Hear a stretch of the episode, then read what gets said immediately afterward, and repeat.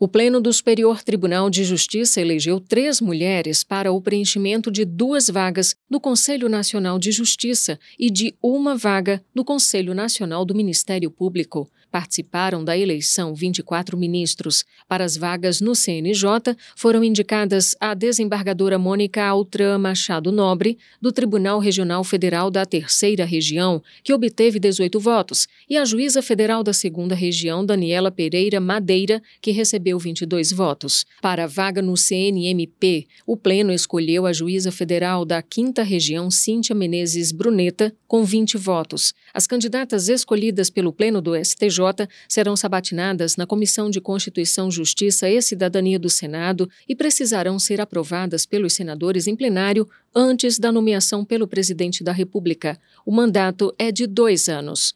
Do Superior Tribunal de Justiça, Fátima Uchoa.